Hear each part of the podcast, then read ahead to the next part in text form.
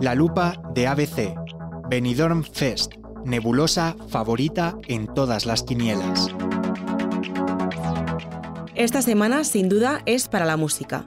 Después de unos días intensos en los que Benidorm se ha llenado de personas de todas partes de España, toca decidirnos. El lunes fue la primera semifinal del Festival Benidorm Fest de este año, en la que de 16 participantes se clasificaron 4.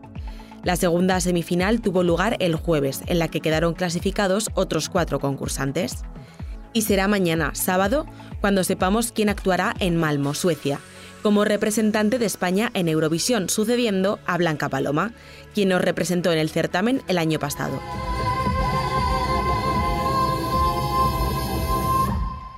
La que suena es Blanca Paloma en su actuación en el festival, y quien lo presenció es Adrián Peñacova, colaborador de ABC en Benidorm. Él está siendo nuestros ojos, nuestra voz y sobre todo nuestros oídos en la ciudad de los rascacielos. Me llamo Adrián Peñacova y soy un periodista que sin conocimiento previo me he embarcado en esta aventura que supone el Benidorm Fest. Lo mejor es que Adrián no conocía nada acerca del Benidorm Fest hasta que se ha plantado allí mismo y ha tenido que ir investigando y conociendo a los participantes y va a ser él quien nos haga un repaso de las semifinales y cómo ha quedado el recuento de votos. Nos chivará además quiénes son los favoritos de las quinielas y alguna que otra cosa de la alfombra naranja. Buenas, Adrián, ¿cómo estás? Con resaca de las semifinales, supongo. ¿Cómo lo estás viviendo todo eso? Bueno, pues hay que decir que desde aquí, desde Benidorm, en toda la salsa del festival, pues se vive de una manera bastante diferente. Es verdad que yo no estoy acostumbrado tampoco a verlo en televisión, pero una vez entras al Palacio de los Deportes, estás ahí en el auditorio, pues simplemente es una emoción que se contagia muy fácilmente. Es un espectáculo que está calculado al milímetro para gustar. Así que al final, por mucha resistencia que uno quiera poner, es inevitable acabar emocionado. Y ahora ya sí, todos han mostrado su puesta en escena y su directo y las cartas están sobre la mesa. Después de las actuaciones, ¿dirías que se han movido las posiciones o han cambiado los favoritos del público? Bueno, yo al final entiendo que el público, los favoritos del público varían mucho según, según va avanzando la noche y también según a quien preguntes. Todo el mundo lleva su favorito personal.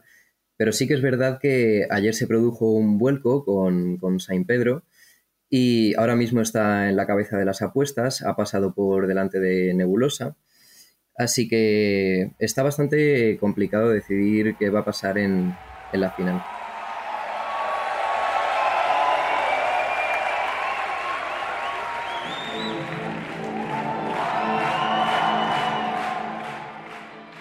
mencionabas a Nebulosa, con su canción Zorra, que fue la que más puntos recibió por parte del jurado en la primera semifinal y la segunda más votada por el público, aunque muchos dijeron haberse sentido decepcionados con su puesta en escena. ¿Crees que tiene posibilidades de representar a España en Eurovisión o puede que haya perdido votos por su directo y esta puesta en escena? Yo lo que creo es que el caso de Zorra es bastante particular. Me parece que tiene una propuesta muy inteligente y a mi, a mi modo de ver la mejor calculada de todas porque juega mucho a ese efecto nostalgia, sobre todo desde la producción. Pues tiene, suena un poco a, ese dance noventero, también un poco al, pop ochentero. Eh, me parece que está muy bien escogida la, palabra, porque no solo es provocativa, sino que hace una alusión al sentimiento queer eh, también muy general, eh, incluso como un concepto como de marginalidad en el que se puede identificar mucha gente al final. Y creo que también es, es interesante ese desplante al, al, edadismo, ¿no? porque no es habitual ver, bueno, pues lo, normal es ver chicos muy jovencitos, muy guapos y guapas, y trae una propuesta que, bueno, pues a mi modo de ver es muy interesante. ¿Y dirías que algún concursante le ha podido perjudicar su directo en cuanto a la posición que traía de favorito de casa? Bueno, yo creo que ese ha sido el caso, claro. Lo vimos en la primera semifinal con, Mantra, ¿no? O sea, Mantra era la tercera canción más escuchada de, Spotify, la que traían, y sin embargo quedó fuera porque llevaron una puesta en escena incomprensible. Mm, no sé muy bien. Se dice que han cambiado de escenógrafo y que han tenido bastantes problemas, pero realmente no ha convencido a nadie. Yo creo que también les ha pasado a, Marlena, a estas dos chicas, eh, es un caso bastante calcado. Traían una canción y una propuesta muy pegadiza que se sabía todo el auditorio, pero a la hora de, ponerlo en escena, a mí me parece un error que, que te quedes parado en una tarima, que no saques a tus bailarines hasta el último tercio de la canción y creo que eso les ha perjudicado mucho, incluso de cara a un público que probablemente iba decidido a, a votarlas. Hemos leído los artículos que, que escribía sobre todo sobre el Benidorm Fest para, para ABC, y hacía referencia mucho a los nervios que vivieron los participantes ese grandioso primer día de Alfombra Naranja. Los más tímidos, los más dicharacheros, quienes se lo tomaban casi como un día más. ¿Cuánto dirías que cuenta el trabajo previo, la canción elegida, así como lo que hagas o digas en esa primera Alfombra Naranja, con respecto a la posición que, consigan en el concurso? Yo lo que creo es que al final todos los concursantes trabajan muchísimo en sus, en sus propuestas, cada uno, se, cada uno se focaliza en sus fortalezas y realmente al final son tres minutos en los que estás sobre el escenario y en esos tres minutos se concretan muchísimos y muchísimos meses de trabajo. A mí me dio especial lástima el caso de Kikeniza porque me pareció que era un chaval lo primero, con una puesta en escena bellísima, probablemente la, más bonita de, las que hemos visto en esta edición, eh, con una voz bastante potente.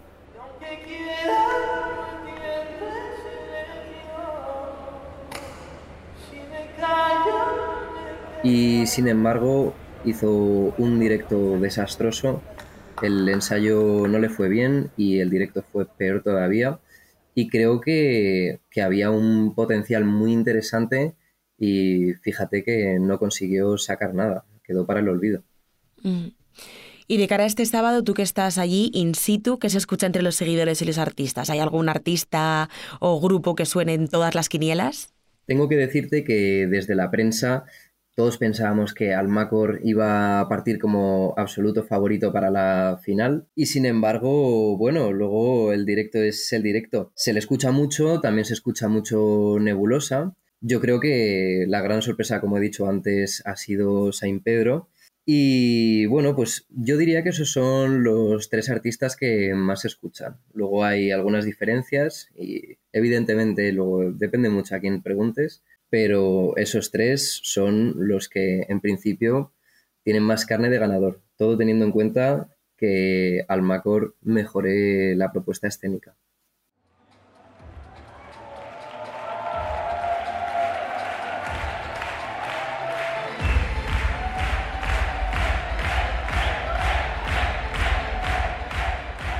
Y hablas mucho durante tu aventura narrada en este Benidorm Fest como una experiencia que se vive o no es. Me decías al principio que es una experiencia muy emocionante, un estado de efervescencia palpable. Y tú, sin tener ninguna curiosidad en principio en este mundo, has conseguido contagiarte de esa ilusión. ¿Crees que es imposible huir de esa histeria colectiva? Bueno, yo puedo contarte bajo mi propia experiencia que como alguien que realmente nunca se ha interesado demasiado por el mundo de Eurovisión y que nunca lo ha seguido más allá de, lo que puede permearme a través de los medios, podría considerarme un euroescéptico si quieres llamarlo así. Y la realidad es que luego llegas aquí y te das cuenta de que es un espectáculo muy, muy, muy emocionante, que la gente lo vive como si fuera la semana más importante del año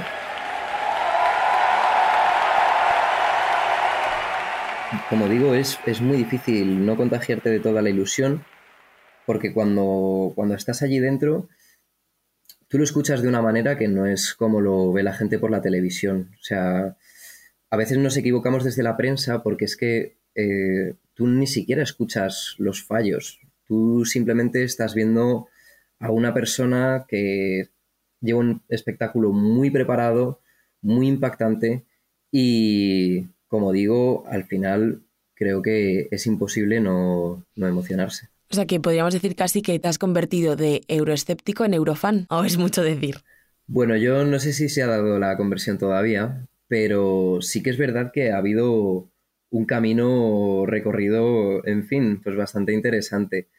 No sé si el año que viene lo seguiré, supongo que con bastante más atención que, que lo que podía ser en otros momentos, pero puedo decirte que estoy muy expectante con respecto a la final y creo que hay más de un grupo y más de una canción que sí que me llevo para, pues, para mi lista de música personal.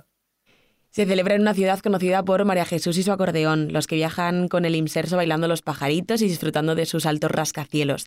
Esto contrasta con miles de jóvenes y no tan jóvenes, eurofans, cámaras de televisión, una alfombra naranja. ¿Cómo se vive todo esto desde dentro durante un evento de semejante magnitud? Mira, la ciudad de Benidorm está volcada entera en este festival. Vas por la calle, la, gente lleva camisetas con los grupos, no paras de ver carteles, no, todo hace referencia a, a este festival. Es simplemente algo tan grande que es un poco sobrecogedor en algún momento. Y ya para cerrar, antes de irte nos dijiste el nombre de quien creías o veías ganadora de esta edición del Benidorm Fest. Buenas, soy Adrián Peñacova, colaborador de la sección de cultura del diario ABC. Y la semana que viene me voy al Benidorm Fest. Eh, si tuviese que elegir una apuesta sería el grupo Nebulosa con la cantante María Blas y el productor Marc da Sousa. Y bueno, a ver qué tal, qué tal les va, a ver si acierto. ¿Quieres cambiar tu propuesta después de las semifinales o te mantienes firme en ello? Bueno, yo no quiero sonar muy pretencioso, pero sí me voy a mantener en mi apuesta. Y eso que en ese momento la hice, pues basándome un poco en lo que, en lo que decían pues, las casas de apuestas, en lo que decían las escuchas. Al final creo que se ha consolidado como la canción del pueblo y como he analizado antes brevemente, creo que trae un montón de elementos que al final, por lo que se ve, son los que van a batirse contra Saint Pedro, a Nebulosa me refiero, y creo que es posible que sea una canción con un poco más de ritmo y que quizás convenza más que, la balada. Habrá que ver, también creo que tienen más margen de, mejora porque la puesta en escena, como también has mencionado tú, era, era mejorable y creo que eso es interesante de cara luego a, la final. No sé si, si Saint Pedro tiene algunas bajo la manga y a lo mejor pues me toca callarme, pero de momento las cosas las veo así. Muy bien, pues muchísimas gracias Adrián, espero que sigas disfrutando de, de la experiencia desde dentro. Bueno, pues muchas gracias a vosotros también, os voy contando, un saludo.